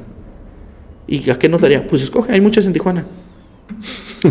ok, y ya se notaría y notaría te da sus datos y ahí comienza el trámite, ¿no? Lo llenas, tienes la hoja de la, instrucción de cancelación, pues ahora que sigue. Ah, pues es que tienes que ir a notaría, tienes que pagar los honorarios del notario para que el notario se encargue de gestionar que esa hoja que tú generaste esté generada correctamente. O sea, estamos igual que el SAT. Oye, mándame la constancia para ver si, si está bien hecha. Si está bien hecha. O sea, y si pasa, ¿no? Lo valida Infonavit, valida Infonavit que yo generé una constancia que ya no me debes, déjame ver si no me debes. Ah, sí, no, no me debes. Por eso te genera una constancia que no me debes. Entonces ya viene el proceso, sacan la escritura y pues el notario muchas veces él te dice, yo me encargo de inscribirlo en registro público o te la doy. Entonces él te la doy y ahorrarte una cantidad de dinero, pues ah, pues ya la tengo, ¿y ahora qué sigue? Ah, pues llévala al registro público. Antes de pandemia, no tiene mucho. Ah, ocupo cita para registro público. Sistema de registro público muy bonito, gobierno del estado, genera tu cita. ¿Qué municipio eres? Tijuana. ¿Qué día quieres tu cita? Pum, abres el calendario, bloqueado. Todo. el mes bloqueado. Resulta que el horario para que se abrían citas es de 2 a 3. Nada más. Pero esa información no te la dan en el público. O sea, no hay un cartelón que dice, el horario de citas para abrir es de 2 a 3. ¿Cómo te enteras? Con la práctica. El todos los días estar ahí, el estar preguntando. Pero un ciudadano que se tomó su día de trabajo para ir a hacerlo, ya lo perdió. Ya no lo lograste en ese día que tú pediste en tu trabajo, ya no lo haces. Ahí lo dejas. Se va la decide. Resulta que te salió un problema, necesitas dinero, quieres ir a conseguir un préstamo con tus escrituras y la persona te pide, necesito un libertad de gravamen, que no debas. Y tú, no, pues no debo, mira, aquí tengo que no debo. Tengo todo. Tengo todo que no debo. Y se meten a registro. Oye, pero pues aquí no hay una cancelación. Pero tengo esta. Sí, pero pues. Esa no es la que necesito. Yo necesito ver que ya no está la propiedad con el gravamen. Y pues si tenías una emergencia con la pena. Sí. Porque ya cuando llegaste al registro público, ya te dijeron que en dos semanas quedaba el documento. Y tú lo ocupabas hoy. Entonces, a veces esa cosita te genera un problema grandísimo. Y te digo, Infonavit, sea, que sí, yo te ayudo, yo puedo, yo esto no necesitas a nadie. Pues sí, pero pues tú no le das la atención.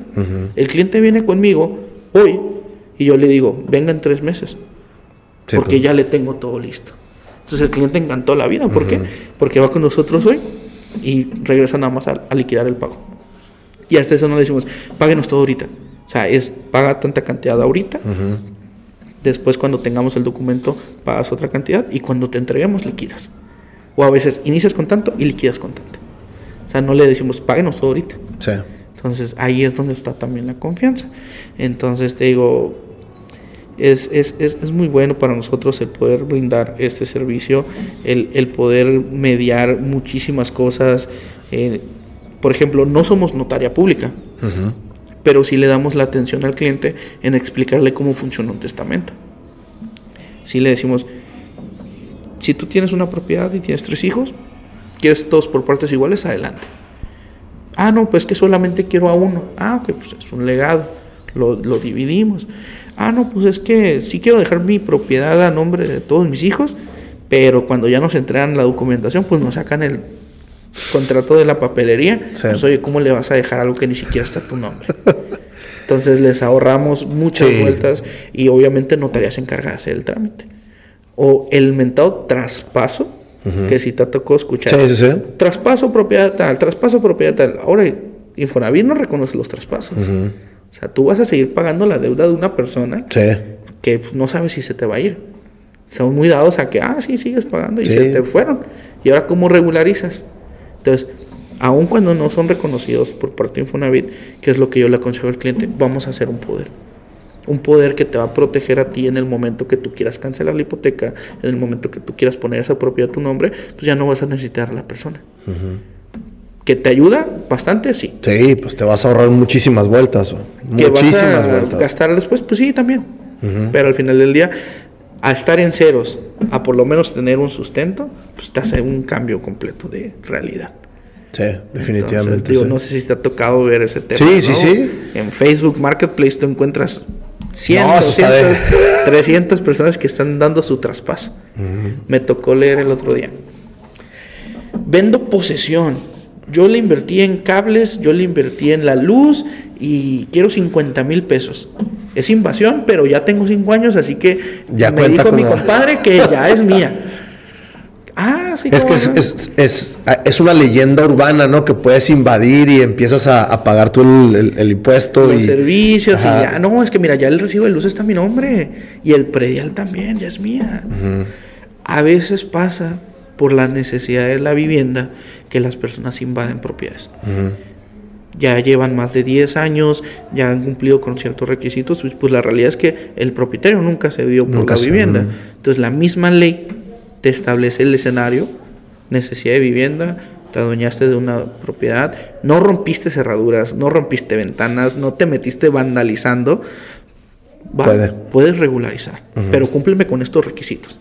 10 años en calidad de propietario, eh, entraste de forma pacífica y era porque ocupabas una vivienda, no porque te dedicas a estar invadiendo propiedades y estás queriendo poner propiedades a tu nombre. Entonces, digo, la ley también es buena en unos aspectos y tú puedes decir, oye, pero pues yo me fui al sur, dejé mi propiedad ahí.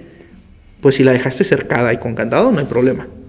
Pero si la dejaste ahí desocupada, pues la misma ley te lo establece y hay veces en las que podemos recuperarlo. ¿Por qué? Porque son 10 años transcurridos. Si tú llegaste en el año 9, hay que actuar inmediatamente y pues lo sacamos, ¿no? Con la pena.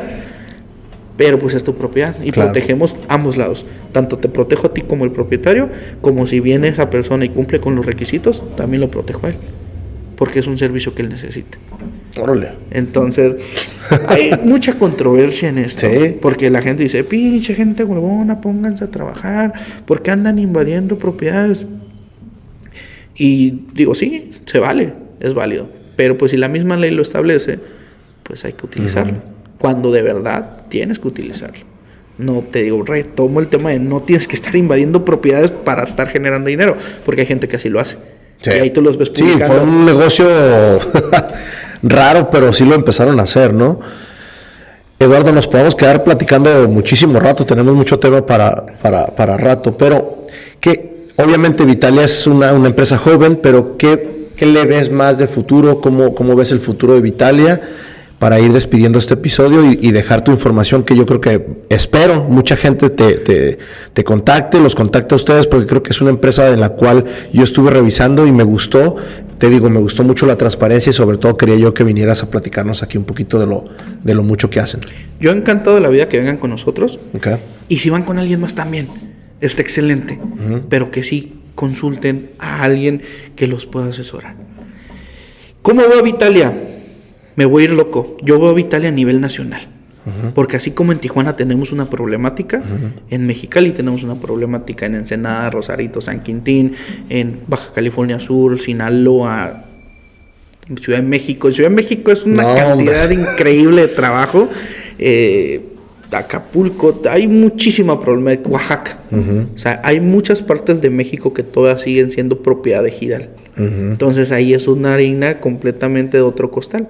Ya estamos hablando de tribunales agrarios, ya estamos hablando de avecindados, ya estamos hablando de certificados parcelarios, o sea, ya estamos viendo temas que no, no son no se ven aquí. normalmente.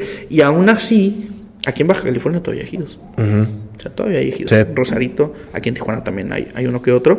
Entonces, yo veo a, a Vitalia no siendo Eduardo López el que da el servicio, sino el tenemos un producto y un servicio que es el ayudar a personas que necesitan una, un servicio, claro.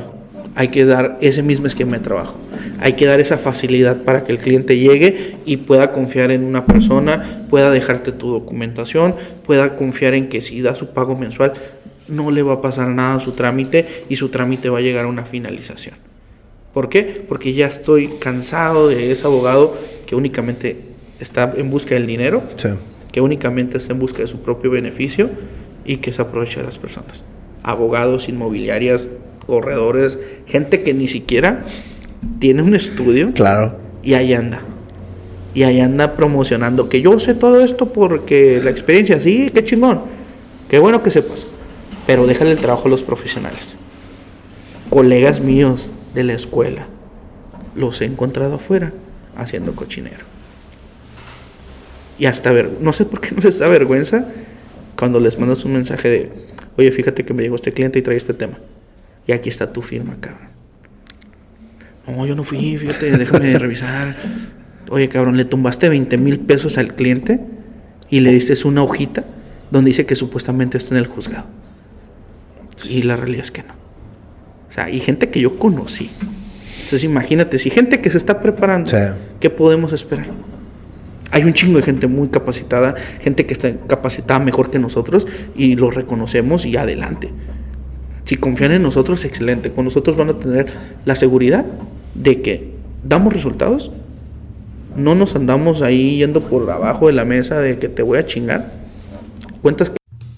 Este podcast está patrocinado por Beer Transfer. Beer Transfer, te traemos las mejores cervezas de todo Estados Unidos a la palma de tu mano.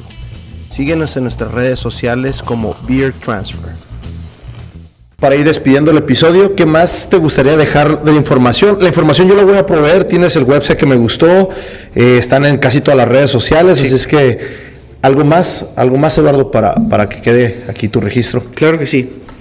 Retomo el tema de hace rato. Tienen un problema, tal vez no lo tienen todavía, necesitan la información, acérquense con los expertos, con nosotros o con alguien más que brinde el servicio, pero no hay que dejar el tema de la desinformación que nos afecte. Porque así como nos afecta, tal vez ni siquiera compramos casa ahorita, pero hay una persona que está en nuestro círculo. Mañana pasado vas a necesitar ayuda de Que está necesitando ayuda, que ya le hicieron fraude, que ya perdió su dinero, que ya perdió los ahorros de toda su vida. ¿Y por qué? Por una desinformación. Entonces, infórmense. Con nosotros es gratuito, nosotros no cobramos nada absolutamente nada. El tiempo de ustedes, tanto el de nosotros, es completamente valioso. Cuando hay gente que cobra 50 dólares la hora, la llamada 25 dólares, ¿sí? Porque ellos solamente generan eso. Claro. Nosotros generamos una experiencia de vida, generamos una confianza con el cliente, lo dejamos sin ninguna duda para que pueda confiar en nosotros y esa confianza se retribuye con un resultado. Entonces yo agradecido por darme la oportunidad de estar aquí contigo. Encantado de la vida. Estoy, me encanta la manera en que cómo comunicas todos esos temas con la sociedad y nosotros agradecidos de ser uno más. No, qué chingón. No, gracias, gracias a ustedes por el espacio, por el tiempo, por la accesibilidad. Y vámonos, wrap it up, episodio 141.